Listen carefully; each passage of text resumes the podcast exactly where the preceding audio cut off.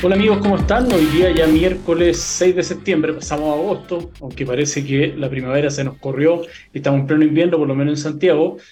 Hoy día, como siempre, a las 14 horas a través de la plataforma txsplus.com para un nuevo capítulo Si es legal. Hoy día vamos a hablar de un tema que es bien importante, lo anunciamos a través de las redes sociales, particularmente LinkedIn, que es la ciberseguridad y la teoría del juego infinito en la empresa 4.0 un nombre ahí bien rimbombante para, el tema de la ciberseguridad, que es bien importante, sobre todo dentro de la empresa.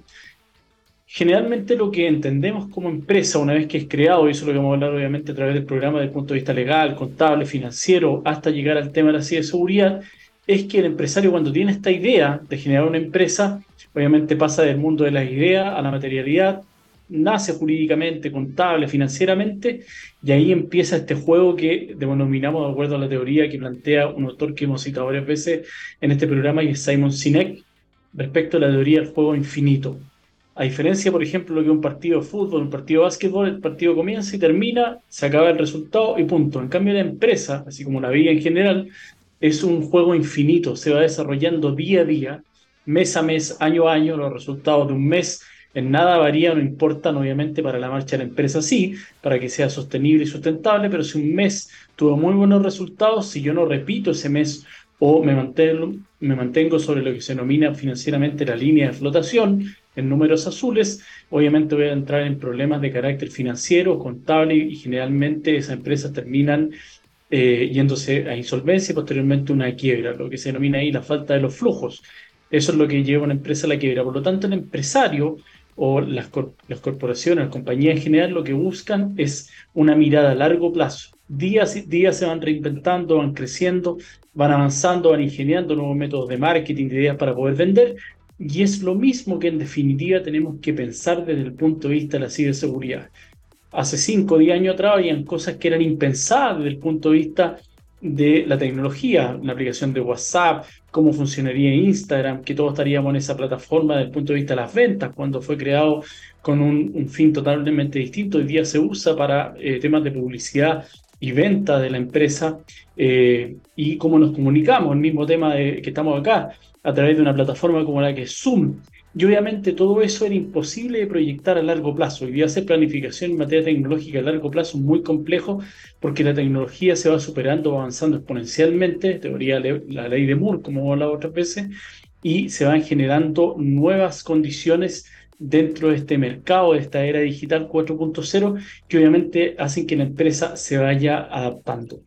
Una empresa que es muy pequeña hoy día, eh, a diferencia de 20, 30 o 50 años atrás, tiene la posibilidad, si encuentra o desarrolla un, software que viene a eh, cubrir una necesidad que estaba a nivel incluso mundial, esa empresa puede eh, crecer exponencialmente de la noche a la mañana, ser comprada por estas Big Four,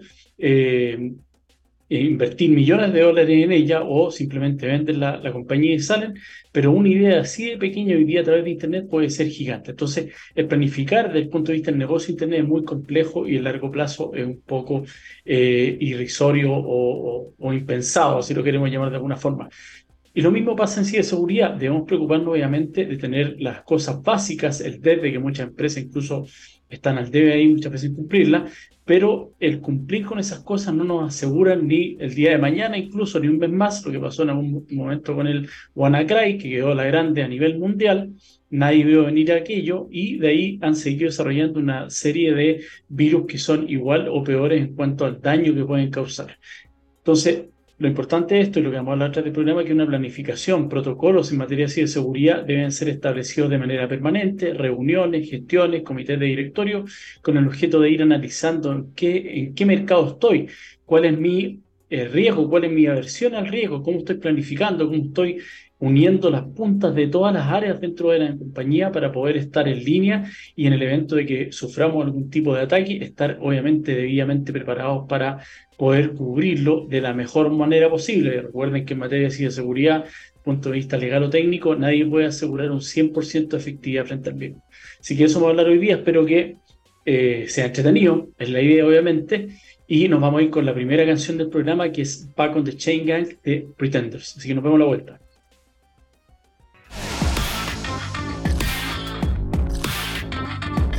Amigos, estamos de vuelta para este segundo bloque legal. Recuerden, estamos hoy día con el capítulo referente a la teoría del juego infinito como ciberseguridad dentro de la empresa 4.0.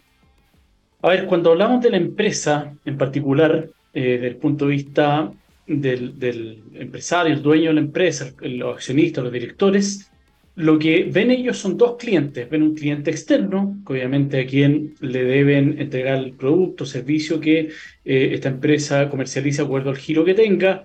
eh, entregarlo a tiempo, con el mejor estándar de calidad, cumplir con la legislación, obviamente, relativa al producto en particular y el mercado en el cual se desenvuelven. Y ese es su foco principal, obviamente, las ventas, porque a través de las ventas es como la empresa, en definitiva, logra respirar y logra eh, llevar a cabo los planes y resultados de la empresa y puede tener flujos de ingresos para poder avanzar en el día a día y eh, permanecer estable en, cuanto tal, sobre la línea de flotación como señalábamos anteriormente. Pero hay un cliente que es el cliente interno, a quien también tenemos que preocuparnos, que en definitiva son los eh, empleados, el factor humano de la empresa que siempre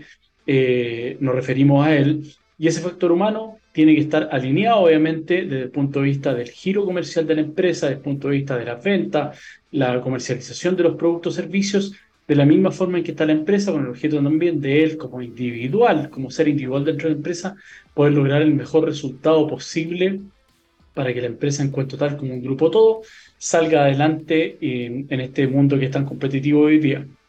Entonces hoy día lo que sí ocurre es que muchas veces las empresas en particular, sobre todo diría yo que ocurrió después de la pandemia, están un poco en el periodo de supervivencia. ¿ah? En vez de este juego infinito que le hemos llamado eh, que el que debieran estar jugando todas las empresas en particular dentro de la sociedad, están jugando un juego finito, un juego que entienden que en algún momento se acaba, que son generalmente los cierres de trimestre, dependiendo cómo estén establecidas las finanzas y la contabilidad interna de la compañía, semestral, anual o trimestralmente las revisiones del mismo, llegamos o no llegamos a la meta.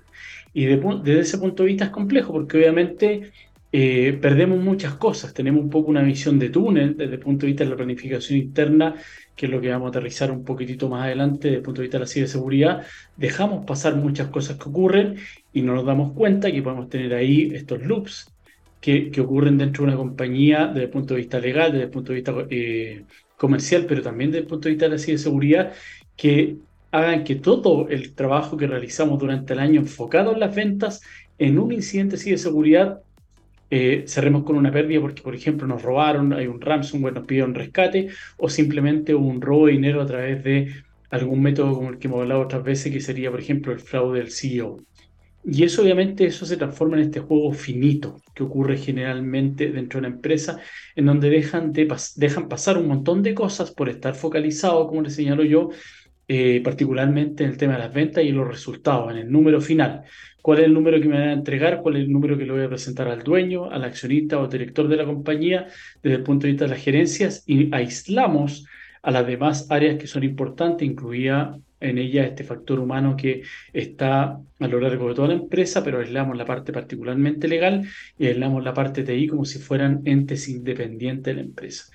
Y sabemos que si estamos hoy día, particularmente en la era digital 4.0, no solamente el producto o servicio que yo preste, independientemente que esté ligado a ciberseguridad o que sea comercializado a través de la web en particular, que no tenga oficina y que sea mi forma de distribución a través de los canales digitales, lo importante es que eh, toda la actividad que yo realizo hoy día como empresa inmersa en esta eh, era digital 4.0, de una u otra forma pasa por la web, o pasa por internet, o pasa por una página web. Lo hemos comentado otras veces. Me levanto, prendo mi, reviso mi, mi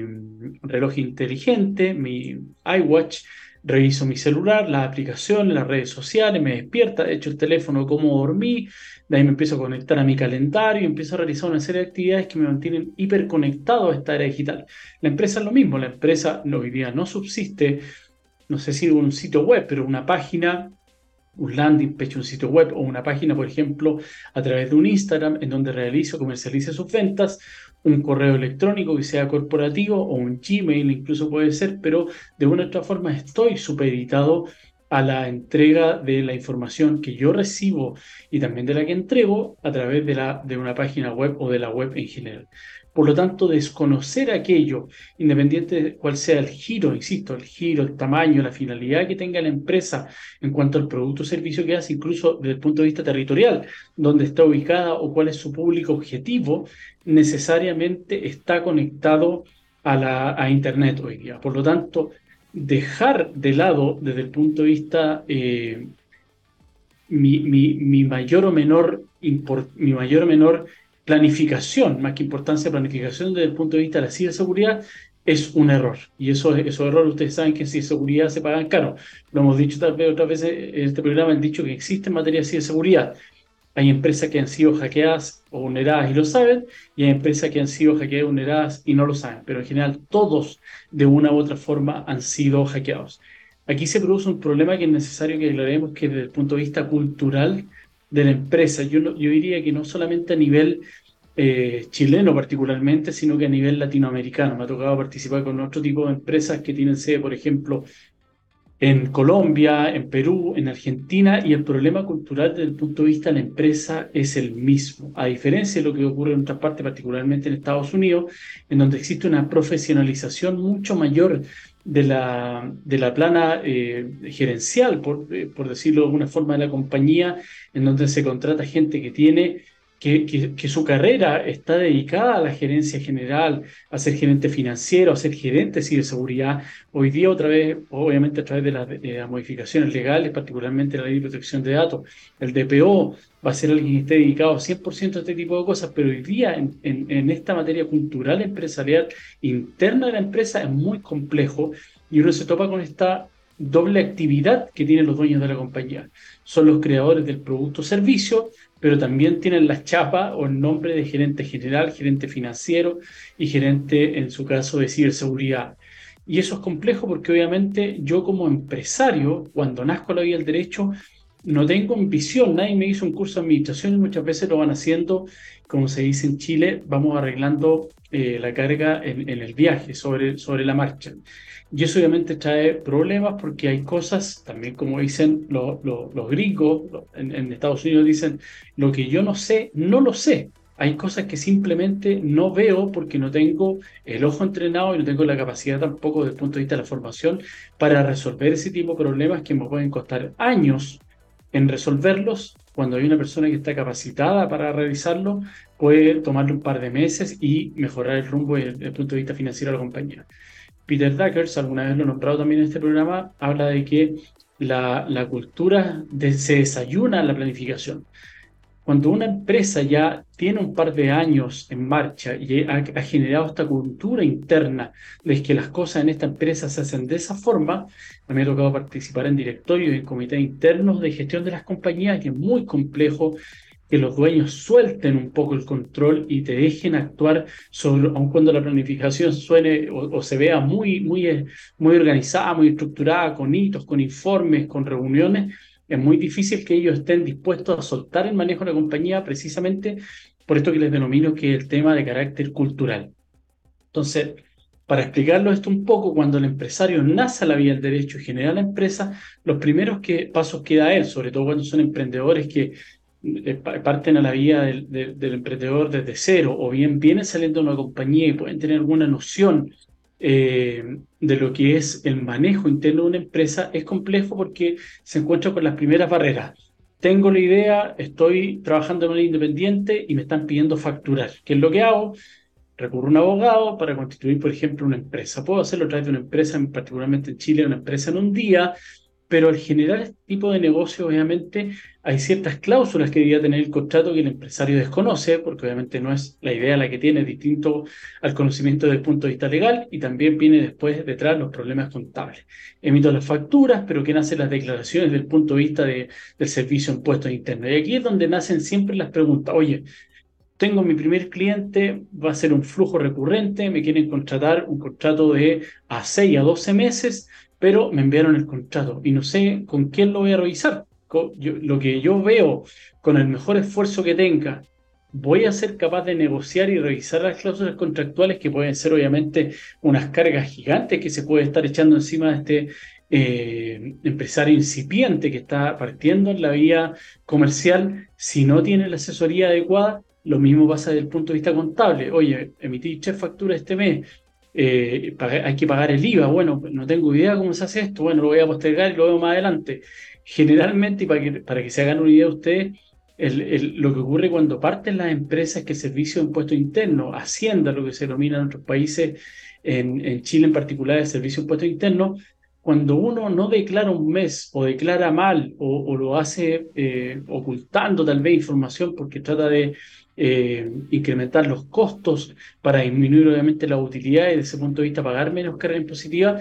el, servicio impuesto interno no me llama el primer mes, no me cita el primer mes a declarar. Incluso a veces pasan casi los tres años, que es el periodo que tiene el, servicio impuesto interno para efectuar una fiscalización, una revisión. Me llama el, al tercer año de la declaración, me cita para que yo le explique lo que pasó el primer, el segundo y el tercer año. Y ahí el empresario, obviamente, cuando ve que en los primeros meses no ocurre nada, no pasó nada con, la, con las declaraciones de impuesto interno que estaba realizando de esa forma o que incluso no estaba realizando,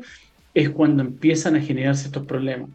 A mí me, ha, tocado incluso asesorar empresas que llevan dos o tres años y, comillas, se han ahorrado una asesoría legal y contable y que se terminan gastando este ahorro que, que, habían efectuado en estos dos años en la asesoría puntual que tiene que entregar uno como abogado o desde el punto de vista corporativo y el contable en rehacer o reordenar los libros contables y presentar como corresponden las declaraciones de impuestos hasta el servicio de impuesto interno. Entonces, desde ese punto de vista, el ahorro es aparente, porque además estoy generando un riesgo.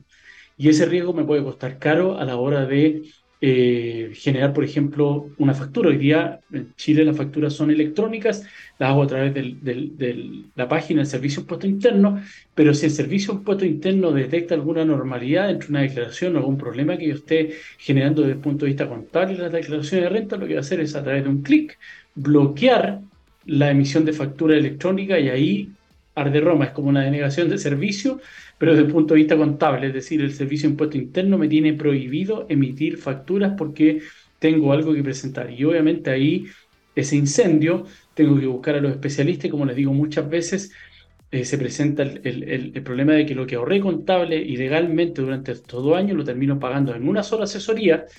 de ahí en adelante se tendrá que preocupar la parte corporativa en general de tener la, asesoría de carácter permanente para enderezar un poco este problema, pero también quedo mal frente a los clientes. Oye, te pedí la factura, eh, me, facturaste tres días después del periodo, ahora tienes que esperar hasta la quincena, hasta el otro mes para poder ingresar la factura porque hay, hay fechas y métodos de pago que tú tenías perfecto conocimiento de acuerdo al contrato. Entonces, miren los problemas ahí que se generan. No tengo flujo, viene el problema desde el punto de vista del pago de, la, de, lo, de las remuneraciones, los pagos de los compromisos, el arriendo, el dividendo de la oficina. Todo eso es una bola de nieve que se genera por esto. Esta antesala es obviamente para explicarle que nada es tan ajeno a aquello desde el punto de vista de la planificación en materia de seguridad. Imagínense lo que estamos hablando hoy día, o el ejemplo que les di yo a propósito del tema legal y contable, es el desde la compañía, es el piso que toda empresa debe cumplir para poder estar, eh, para estar cumpliendo con la normativa que se exige desde el punto de vista legal y eh, impositivo en el día a día de sus operaciones. Por lo tanto, la ciberseguridad debiera estar enterrada en algún cajón y el empresario ni siquiera le ha puesto foco incluso a aquello. ¿Y cuánto nacen aquellas eh, inquietudes? Cuando generalmente en este tipo de empresas eh, tiene algún tipo de problema. Ocurre generalmente lo que se denomina las MIPE, que son estas eh, pequeña y mediana empresa o mediana y, pequeña de acuerdo al rango de facturación que tengan en el servicio impuesto interno, las cataloga de esa forma, pero generalmente en las empresas medianas también ocurre mucho de que la planificación de ciberseguridad se traduce muchas veces en un antivirus, en alguna configuración desde el punto de vista de los firewalls eh, o anti-spam en los correos electrónicos, en alguna red interna que tengan instalada y hasta ahí llegan. Los correos electrónicos y la forma de configuración y las claves tal vez, pero el TI que tienen internamente también ocurre que muchas veces es lo que equivale a quien les ordena la red, quien compra los computadores, quien se eh, preocupa un poco de eh, generar los correos electrónicos, pero no tienen creado una planificación desde el punto de vista de, de la ciberseguridad y sobre todo de los riesgos, de un mapeo de riesgos a los cuales ellos como empresa en particular están expuestos, no saben cuáles son sus tangibles o intangibles que están que deben ser protegidos y que pueden ser vulnerados por la exposición que tiene en ese momento riesgo desde el punto de vista de ciberseguridad y no tienen ni idea de dónde están parados en definitiva. Por lo tanto, lo que primero se hace ahí, obviamente, es hacer un levantamiento de esa información, un entregable y señalar cuáles son un mapeo de calor, ¿eh? cuál es el rojo, cuál es el amarillo, cuál es el verde y dónde están ubicados, cuáles son los indicadores que vemos. Y cuando uno le explica esto al empresario, muchas veces caen en crisis, en crisis de pánico, porque realmente se dan cuenta que estaban eh, es como si hubieran ido todos los días a trabajar y hubieran dejado su vehículo en la calle con las llaves puestas y en su casa eh, a los niños solos con las puertas abiertas y el, gas prendido con, algo en, cocinándose. Ese es un poco el símil que pueden hacer del problema que tenían encima y que ni siquiera lo habían logrado visualizar, porque nadie se lo había puesto enfrente o simplemente lo habían ignorado se preocupan, como les digo, de lo básico, hay que generar un sitio web, hay que tener internet, hay que tener un correo electrónico y hasta ahí llegan, que eso es lo básico, obviamente, pero no pasa por eh, resolver un problema que se puede plantear desde el punto de vista de seguridad. Así que vamos a hacer el segundo, eh, vamos a ir al segundo corte con una nueva canción y al regreso de esta canción vamos a hablar ya eh, particularmente cómo las empresas tienen que empezar a aterrizar esta planificación en ciberseguridad, los protocolos internos de ciberseguridad, la inducción al personal con el objeto de que podamos tener la fiesta en paz, ¿ah? que nuestro giro comercial se desarrolle de tal forma que al menos tengamos, eh, hayamos efectuado los mejores esfuerzos posibles para tener la mejor ciberseguridad a nuestro alcance de acuerdo al riesgo al cual puede estar sometido nuestra compañía. Así que nos vamos con la segunda canción que es Burning Down the House de Talking Heads. Nos vemos a la vuelta.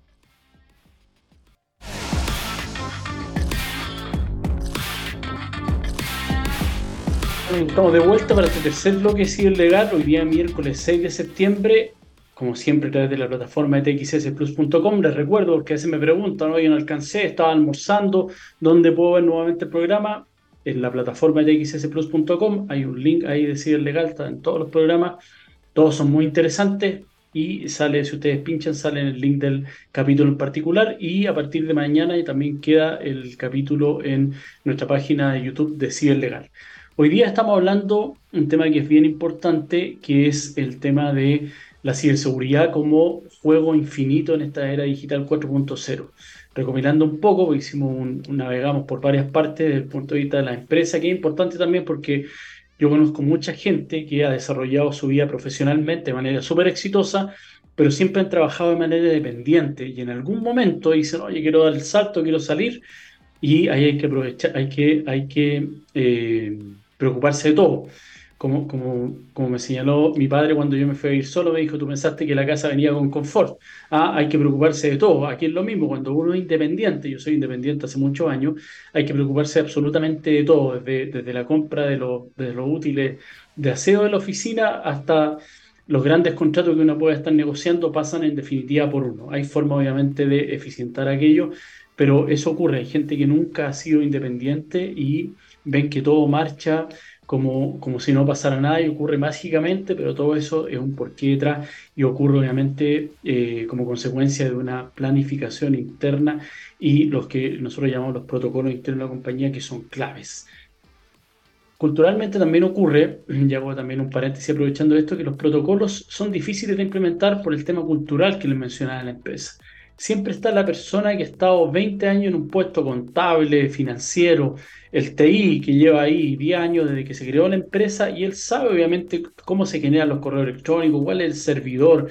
dónde está alojada la página web, el contacto en caso que ocurran problemas, pero lo sabe solo él. Entonces uno le pregunta, bueno, ¿y cómo lo hacen en las vacaciones? No, en las vacaciones me voy, como el meme que sale ahí el tipo con, con, traje sentado a la orilla de la playa con el computador, en caso de que me llame el jefe, acá ocurre lo mismo. Él me dijo lo mismo, me, me, pasa que no me puedo desconectar 100% porque siempre me están llamando que ocurre algo. Bueno, eso es porque no están los protocolos generados desde el punto de vista de su área en particular. Ocurre lo mismo con el tema contable finanzas cuando no están, porque la, señora Juanita de finanzas sabe perfectamente el ejecutivo del banco que le responde y cómo comunicarse en caso de algún problema. Si eso no está escriturado protocolizado dentro de la compañía, ocurren estos problemas. Se va la señora Juanita, se va el amigo del TI y se lleva consigo el know-how interno del funcionamiento de la empresa y hay que empezar a adivinar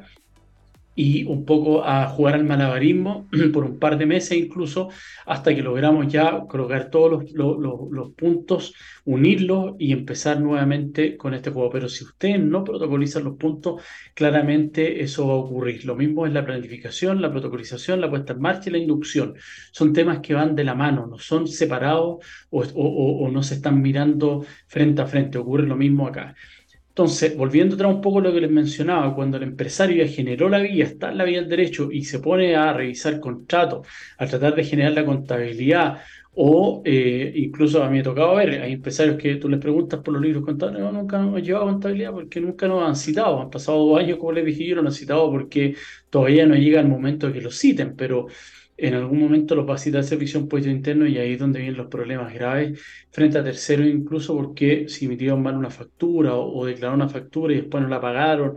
Problemas que se empiezan a generar desde el punto de vista laboral, las cotizaciones, los trabajadores. Todos esos son problemas que surgen por no tener ordenado la fiesta en paz, como les dije yo anteriormente, contable y legalmente la empresa. Y eso obviamente, si es así, generalmente este tipo de costumbres o comillas malos hábitos se van eh, traspasando a otros puntos de la compañía. En este caso, lo que estamos hablando desde el punto de vista de la ciberseguridad. Me ha pasado que muchas veces ocurre cuando uno tiene una reunión de acercamiento para ver el estado en el cual está una empresa de ciberseguridad, que lo primero que te dicen yo ya hice todo, tengo los servicios contratados, no tengo ningún problema, así que no necesito los servicios de nadie porque en general nunca he tenido un problema en particular, nunca he sido atacado, así que no, no sé cuál es el objetivo de la reunión, incluso me han dicho, pero ahí cuando uno hace un, par de preguntitas eh, referente a temas de ciberseguridad, no, ni siquiera tienen conocimiento de qué es lo que tienen implementado, qué es lo que están haciendo, qué hacer o cómo eh, reaccionar en el caso que tengan algún tipo de ciberataque o una denegación de servicio o no, saben tampoco lo que es el, tema del ransomware, el fraude del CEO, cosas que están pasando el día a día. ¿Por qué? Porque no están alineados con los planes de la compañía o de la empresa en particular que le está prestando el servicio, por ejemplo, de manera externa, o el TI que hablábamos también en algún momento cuando hablamos de gestión, lo tienen inmerso en la última oficina o incluso fuera de la oficina como alguien part-time, también he visto eso, que concurre cuando lo necesitan, a explicarles qué es lo que pasó con el sitio web que no está, o el correo electrónico que no está funcionando. Entonces, desde ese punto de vista, unir todos estos puntos es clave para poder empezar a aterrizar y generar la compañía. También me ocurrió que cuando el giro comercial es muy distinto al tema de, de, la web o de internet o si de seguridad, las empresas en particular tratan de desconocer que tienen un problema frente a aquello vendo fruta por, mayor. Eh, me tocó en un momento atender desde el punto de vista a una gran empresa de distribución de fruta a lo largo de todo Chile y eh, no se explicaba en particular el por qué en las fechas más importantes, que para ellos eran 18 eh, de septiembre, Navidad y Año Nuevo, en los tres grandes hitos de la compañía donde se vendía mucho, siempre tenía problemas con los correos de los grandes compradores que eran las cadenas de supermercados las cadenas de supermercado, me entiendo un poco, le envían la, solicitud a ella, que era la mayor empresa a nivel nacional. Si ella no contesta dentro de un lapso de tiempo, eh, que se hará cargo del pedido y cumplirá con lo que se le estaba eh, recurriendo, automáticamente se le envía la segunda y, y así a la tercera. Entonces me decían, siempre se le adjudica la segunda y la tercera porque a mí nunca me llegan los correos. ¿Y cuando no te llegan los correos? Justo esa fecha. Bueno, claramente en esa fecha la competencia está vulnerando esta empresa y de una u otra forma impediría que le enviaran los correos. Entonces, por muy distinto que sea el giro comercial que yo practique como empresa, puede pasar, como el ejemplo que le estoy dando, que eran negocios que mueven mucho dinero, eh, los flujos son gigantes, los márgenes tal vez son un poco más apretados, pero son eh, flujos de, muchas compras las que realizan a nivel de todo Chile, eh, grandes camiones que incluso son transnacionales en muchos casos, los que traen las frutas, entonces el problema que se plantea ahí es que yo, independientemente del giro que tenga, de una u otra forma estoy ligado hoy día, a través de este caso, el ejemplo del correo electrónico, a la ciberseguridad. Paso lo mismo porque, porque tengo un sitio web a, través del cual eh, promociono o vendo los productos y servicios que yo eh, genero.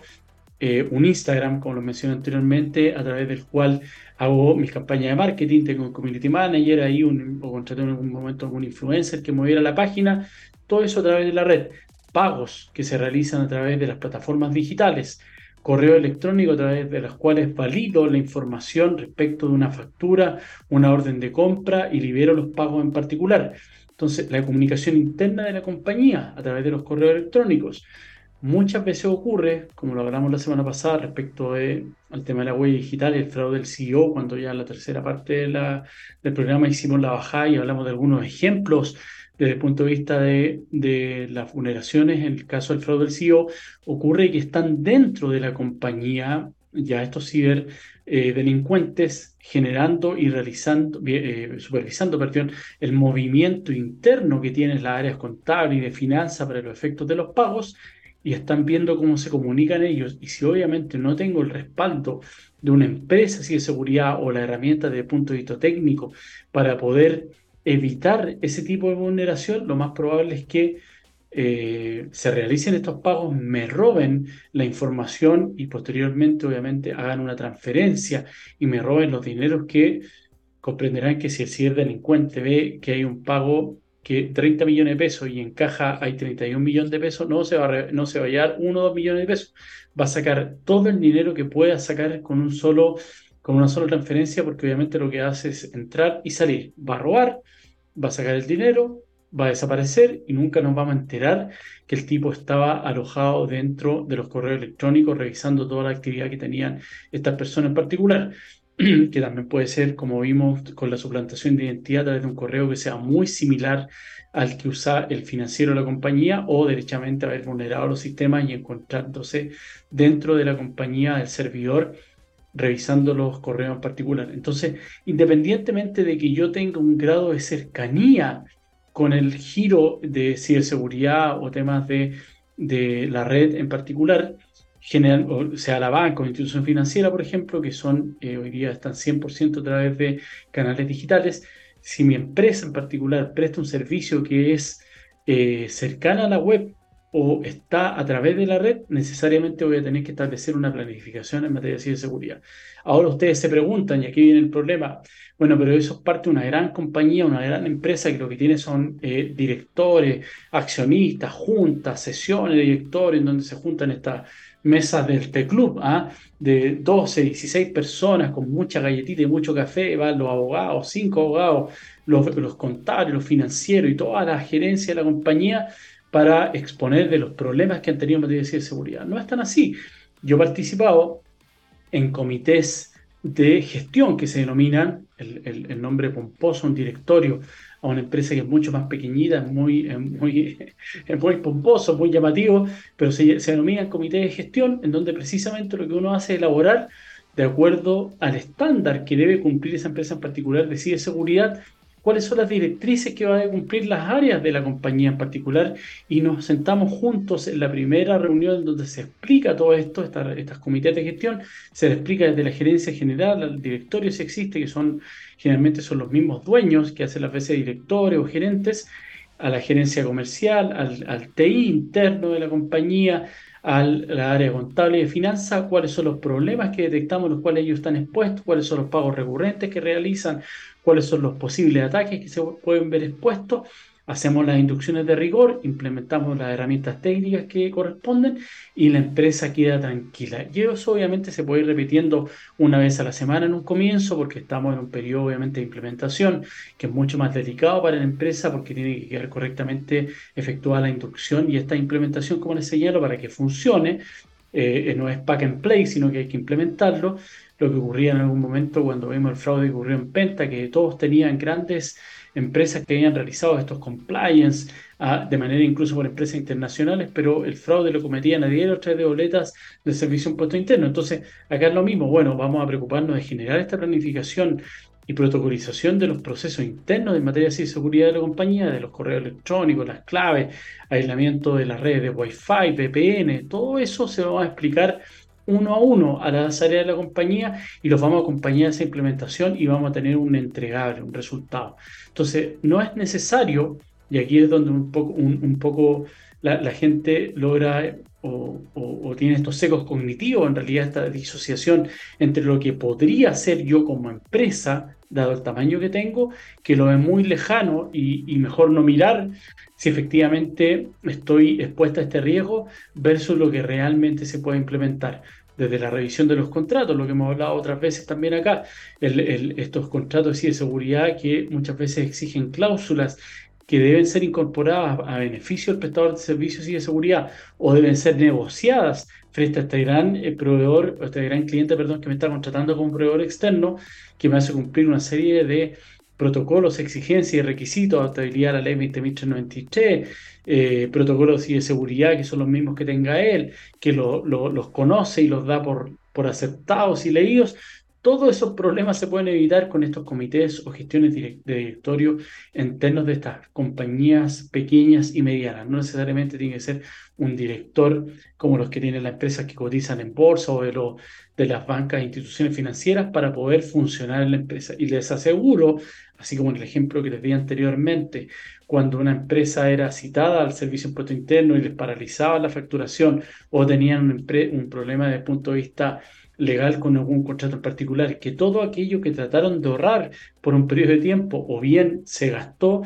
en un robo o se fue esa plata ahorrada, comillas, en un robo que tuvieron a través de un ciberdelito, o bien a través de la asesoría en particular para resolver el problema legal, contractual o contable financiero que puedan tener la empresa en particular. Entonces, poco el llamado es a efectuar la planificación de acuerdo a las medidas que nosotros, nosotros tengamos. Estos son trajes a la medida, no es obviamente algo que todas las empresas pueden adquirir en forma eh, igualitaria, una banca frente al al, ejemplo a la persona que vende fruta, bueno, son otras las exposiciones al riesgo que tiene el tema de la facturación electrónica, el tema de los correos electrónicos, las órdenes de compra, las órdenes de venta, la recepción de estas órdenes de compra en los tiempos y los momentos claves que son para la compañía para poder lograr eh, adjudicarse esa compra en particular frente a otros competidores que también están ahí atentos al, correo en particular. Entonces,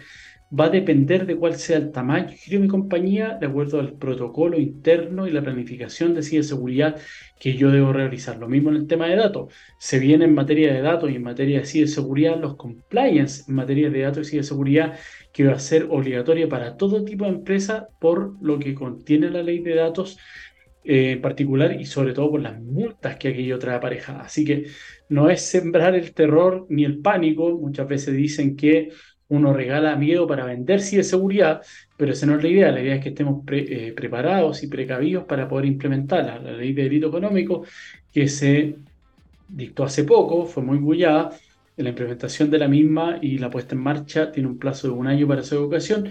entonces hay que ponerse a trabajar lo mismo en materia de, de compliance. Si yo hago compliance de datos y compliance de seguridad, hago cuando el mercado no me lo exija, cuando un proveedor externo, perdón, cuando un cliente externo como la banca, institución financiera, vea que yo lo tengo, voy a ponerme de inmediato sobre la lista de los demás eh, competidores que tenga porque estoy cumpliendo con un estándar superior al que los de ellos tienen, pero igualitario al que que el cliente tiene en particular y eso le da seguridad y tranquilidad de que somos una empresa seria, de que estamos eh, preocupados del cumplimiento normativo, financiero y contable y eso nos va a poner obviamente en las preferencias para poder ser contratados. Así que no es miedo, es eh, que seamos mejores en materia de seguridad porque desde el punto de vista también social nos hace mejor sociedad y una sociedad más y de segura. Nos vamos a ir con la tercera canción del bloque para después dejar el cierre y las palabras de para las conclusiones y también efectuar algún tipo de recomendaciones que es lo que pueden hacer hoy día en el corto plazo. La tercera canción es Sweet Dreams Are Made of This de Eurythmics, un clásico. Nos vemos a la vuelta.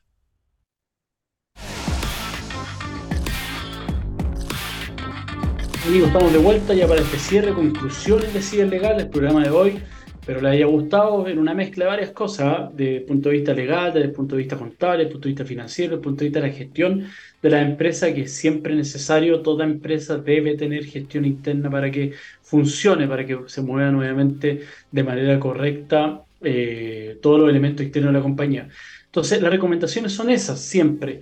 La mano asesora, independientemente de que yo sea muy bueno para el negocio que realizo, yo he visto grandes empresas que se han ido a pique porque los gerentes generales, los gerentes financieros son los mismos dueños de la compañía y no han profesionalizado la gestión y no logran dar el siguiente paso, subir de nivel o categoría. Y pasa muchas veces cuando los quiere comprar una empresa, por ejemplo, extranjera y hacen un due diligence, un levantamiento de la empresa, cuando ven que es, está desarmada desde el punto de vista del organigrama interno porque no están profesionalizados, eso baja drásticamente el valor de compra de la compañía. Entonces, eso por un lado. Y por otro lado, obviamente, cuando son pequeñas empresas, pequeñas compañías que no se pueden dar el lujo porque no tienen los recursos todavía para poder explorar la configuración de un directorio, una gerencia desde el punto de vista TI, pueden tener estos asesores externos, como el punto de vista de los comités de directorio, que realizan la gestión, la planificación y la puesta en marcha sin que la empresa obviamente se desenfoque de su giro de actividad principal, pero sí que tenga la tranquilidad